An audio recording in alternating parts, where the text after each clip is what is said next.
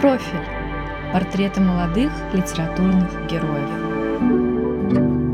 Почему мастер, а не поэт? Давайте поговорим об образе мастера из всем известного романа Михаила Булгакова. Только начнем чисто из вредности, издалека. Что бы сказали вы о судьбе писателя, про которого советская литературная энциклопедия в 1930 году писала, цитата, «Михаил Булгаков не сумел ни оценить гибели старого, ни понять строительство нового. Его частые идейные переоценки не стали поэтому источником большого художественного творчества. Михаил Булгаков вошел в литературу с сознанием гибели своего класса и необходимости приспособления к новой жизни, принял победу народа не с радостью, а с великой болью покорности. Конец цитаты. Звучит как приговор. И с таким вот приговором автор «Мастера и Маргариты» жил последние 15 лет своей жизни. Именно с этим камнем на шее, под этим домокловым мечом и создавал он свой многими так любимый роман.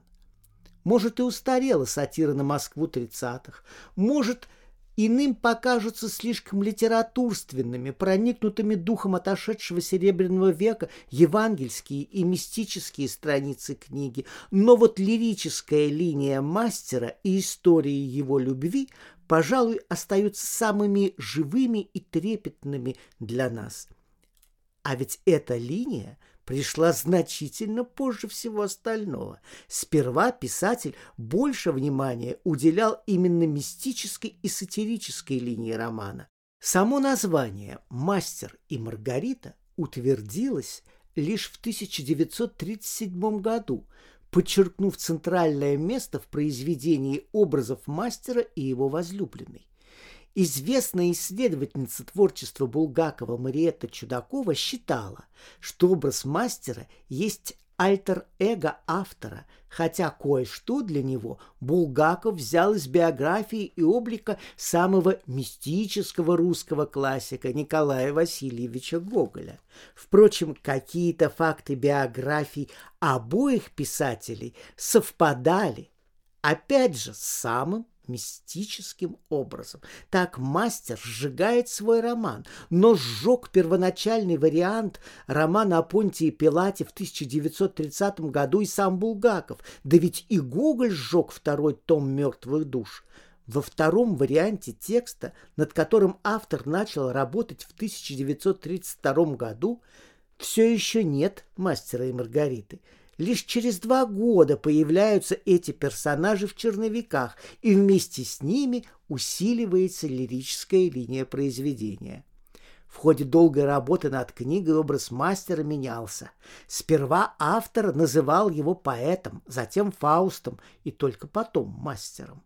Менялся и внешний облик мастера. Упоминался то рыжеватый клок волос, цвет волос самого Булгакова, то мастер сделался бритым блондином с острым птичьим гоголевским носом. Кроме себя и Гоголя, Булгаков использовал в качестве прототипов отчасти черты Максима Горького и философа знаменитого антиковеда Лосева, например, деталь его черную шапочку, которая Лосеву, монаху в миру, служила скуфьей.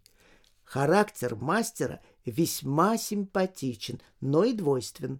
Мастер настоящий интеллигент старой дореволюционной чеканки, сочетающий в себе высокую образованность, впрочем, образованный Берлиоз, духовные запросы и душевную утонченность. Человек знания, он в то же время и творец, и личность, которая может испытывать и внушить глубокие чувства. Но человек он крайне ранимый. Травля в газетах, поднятая против его произведения, повергает мастера в отчаяние и заставляет уничтожить дело его жизни, роман о Понтии Пилате. Что ж, Мастер отлично знает, в ту эпоху вслед за шельмованием в печать следовал обычно арест, следствие, процесс и приговор. и все же высшими силами его поступок расценивается как малодушие, поэтому в качестве воздаяния мастер получает не свет, а покой, жизнь с любимой в доме, окруженным цветущим садом, в котором звучит светлая музыка Шуберта. Место и значение образа мастера определено самим словом «мастер». Почему у него нет имени? Вероятно, потому, что свое имя Булгаков дать персонажу не мог, создатели героя все же не совпадают. А любое постороннее имя звучало бы для уха автора фальшиво, образ перенасыщен лирическим содержанием. Но отчего мастер, а не как сначала было задумано не поэт и не Фауст? Ответ заключен в самой композиции романа – События с Ешуа Га Ноцри и Понтием Пилатом даны не только как отрывки из романа мастера, но в первую очередь как реально случившееся. Именно так рассказывает о допросе Иешуа Воланд, вне контекста написанного мастером романа, как реальное событие, сцена казни Иешуа снится Ивану Бездомному.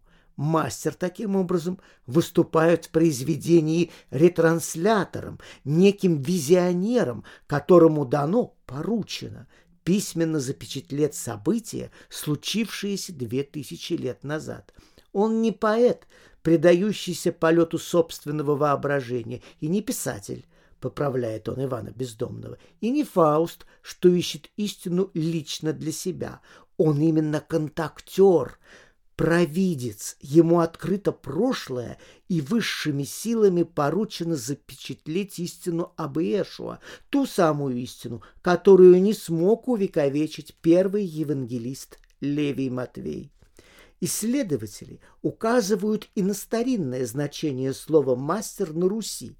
Так называли учителя, преподававшего грамоту по церковным книгам, то есть знатока евангельских текстов мастер выступает наставником для Ивана Бездомного, в корне меняя его жизнь.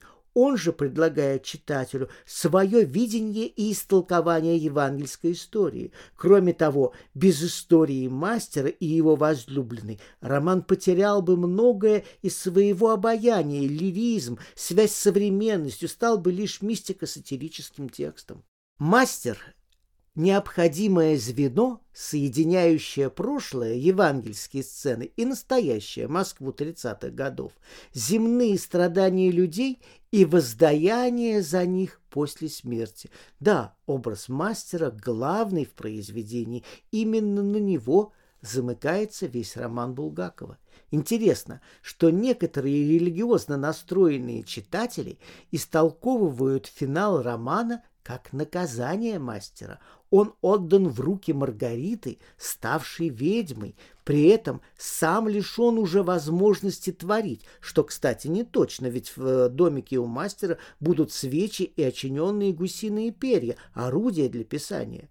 Воланд награждает мастера по просьбе Иешуа покоем, но награждает, как это и положено сатане, как бы и криво, так что трудно понять, награда это или наказание. Таково мнение некоторых читателей. И все же нам кажется, текст романа – предполагает гораздо более добродушное и благодарное отношение к Воланду. Недаром знаменитые слова из Гетова Фауста стали эпиграфом в книге. «Я часть той силы, что вечно хочет зла и вечно совершает благо». Да, писатель решительно оправдывает своего героя, своего лирического героя все-таки. Помните, он говорит Маргарите, когда люди совершенно ограблены, как мы с тобой, они ищут спасения у потусторонней силы. Конечно, он сломлен и осознает это. Меня сломали, мне скучно, и я хочу в подвал. В тот подвал, где он писал роман об Иешуа, где был счастлив с Маргаритой. А знаете, подвал-то этот ведь сохранился, и вы можете его посетить. Его адрес – Москва, Мансуровский переулок, дом 9. При Булгакове там жили друзья писателя, братья Владимир и Сергей Топлениновы. Булгаков часто бывал у них в гостях. Ему даже отвели специальную комнату, чтобы он мог оставаться здесь ночевать. Эту комнату оставили в неприкосновенности во время ремонта в 1980-е годы. Правда, дом и сейчас находится в частном владении, но хотя бы снаружи взглянуть на окна мастера можно.